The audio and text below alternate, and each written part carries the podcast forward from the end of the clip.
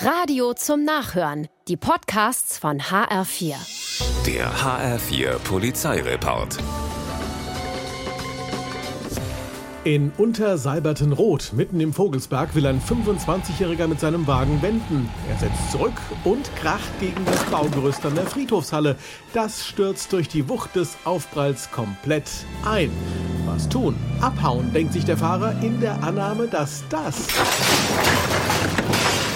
schon keiner bemerkt hat. Weit gefehlt. Mehrere Zeugen alarmieren die Polizei, die den nach Alkohol riechenden Mann wenig später ausfindig macht.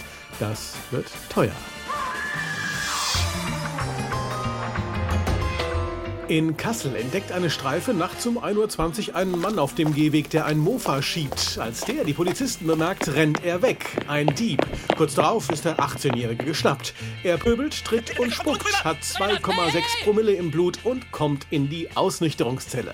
Kurz darauf erscheint ein anderer 18-Jähriger auf der Wache. Der ist so voll, dass er sich kaum auf den Beinen halten kann, aber trotzdem rumkrakeelt. Er will wissen, wie es seinem diebischen Kumpel geht und wird aggressiv. Na dann, überzeug dich selbst, denken sich die Polizisten und stecken den Trunkenbold, der über zwei Promille im Blut hat, zur Ausnüchterung in die Nachbarzelle.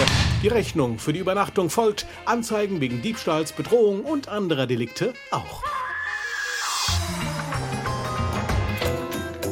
In Bad Soden-Allendorf flemmt ein 76-jähriger Unkraut ab und treibt's ein bisschen wild. Ein Gebüsch und ein Gartenzaun fangen Feuer, das von dem Senior und seiner Frau noch vor Eintreffen der Feuerwehr gelöscht werden kann.